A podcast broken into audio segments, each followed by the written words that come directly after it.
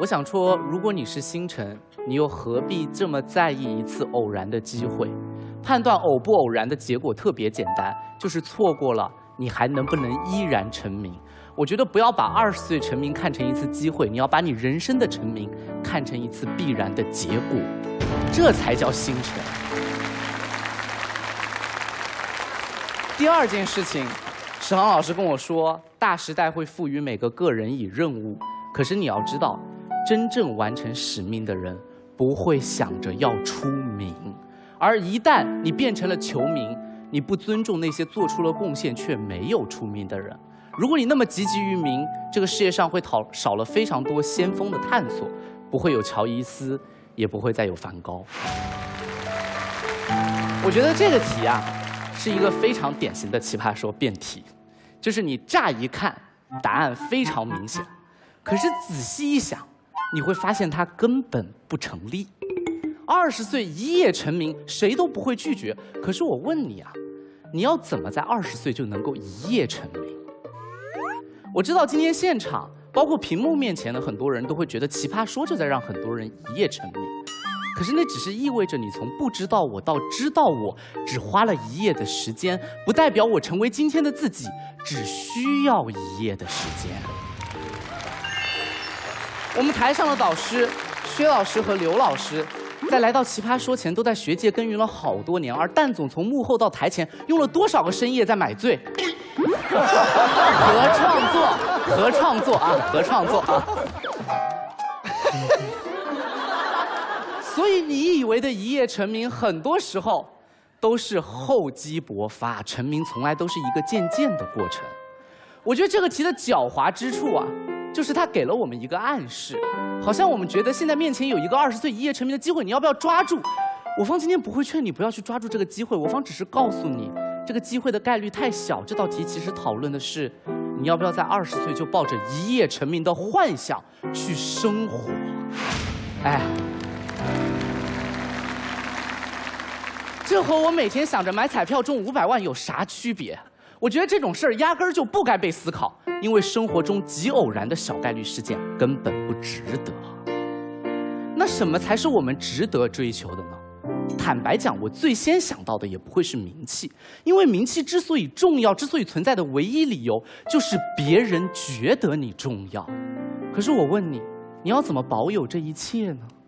一个二十岁就一夜成名的人，他会一直担忧，人们会永远爱我吗？如果不爱了，我还有什么？我该怎么做才能让大家继续喜欢我？要知道，在一段亲密关系里，你如果因为各种原因一直反省、一直琢磨怎么获得别人的认可，一直努力、一直尝试怎么得到别人的喜欢，那其实你就掉进了情感操作的陷阱。换而言之，就是被 PUA 了。可是现在一夜成名。你要揣测和琢磨的对象从一个变成了无数个，从相对熟悉变成了绝对陌生。你那个时候不是掉入陷阱，你是掉入了黑洞啊！别告诉我说你那个时候会不在意别人认不认可你、喜不喜欢你。你之所以觉得二十岁一夜成名的这个机会那么难以抗拒，不就是因为你迫切的需要别人的认可吗？所以，一夜成名不是这个故事的终点。它是透支你未来日日夜夜的起点啊！那二十岁的我们究竟应该追求些什么呢？我们现在的生活看起来很平凡、很普通，但是只要你想，你是可以慢慢成长的。比如一档节目要怎么做得更好，辩论要怎么更精进，这些事情都可以慢慢磨砺，甚至随着时间的推移，你会越来越熟悉。是那些靠我们投注在时间里面一点一滴获得的东西，才是谁都拿不走的。而这些东西，无论什么年纪，都是我们真正需要的。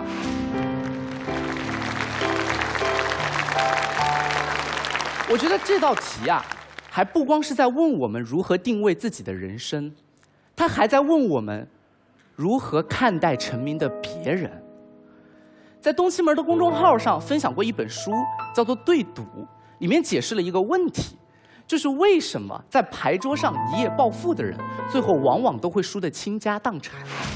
这些人看到别人赢了钱，就觉得是运气，而自己赢了钱，就觉得是实力。同时看到别人输了钱就觉得是他差、他蠢、他技术差，而看到自己输了钱就只会怪自己不走运。所以，但凡他们赢了一次钱，他们就会觉得自己次次都能赢，最后血本无归。而这种心态就叫做自立性偏差。甚至自立心偏差都不只是一个心态，它是根植于我们基因当中的人性。这就是为什么当我们看待别人成名的时候，往往觉得他们不配；而一旦命运的轮盘指向了自己，我们就会觉得自己值得，从而不再努力，觉得自己可以逃脱这一切的诅咒，从而再也不珍惜自己的羽毛。所以，要跳出这种错位理解自己也错位理解别人的关键。就在于跳出这种自立性偏差，这也是我今天想和各位共勉的四句小建议，就是看待别人的成功，多看看别人的付出；而看待自己成功，就多看看别人对自己的帮助；看待自己的失败，就看看自己的能力不足；而看待别人的失败，就多看看他面临的外部因素。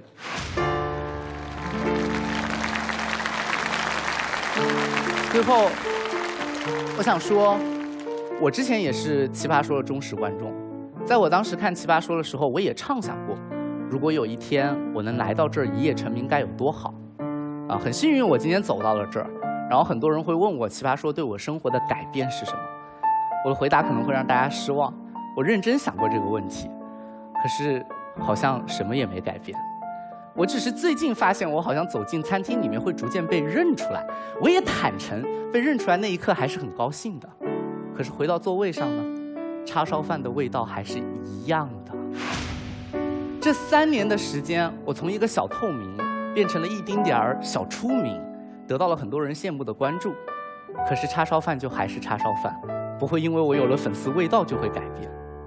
我以前真的觉得一夜成名来的那一天，我的生活会发生翻天覆地的变化。可是呢，我后来才发现，真正在意你的人，不会在意你有多少粉丝。因为生活的本质不是粉丝，是叉烧饭的味道，是伴侣跟你闹过的别扭，是父母对你的爱。我们总是想要游向那个更远方的海洋，可是我们总是忘了自己就身处在水中央。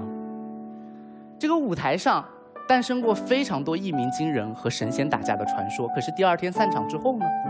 该回去改代码的程序员继续改代码。该回去辅导孩子功课的妈妈依然会在朋友圈里面抱怨，而该回去念书的我，也会继续奔走在课堂和校园。喧哗过后，平凡如昨，我觉得才是我在奇葩说学到最宝贵的一课。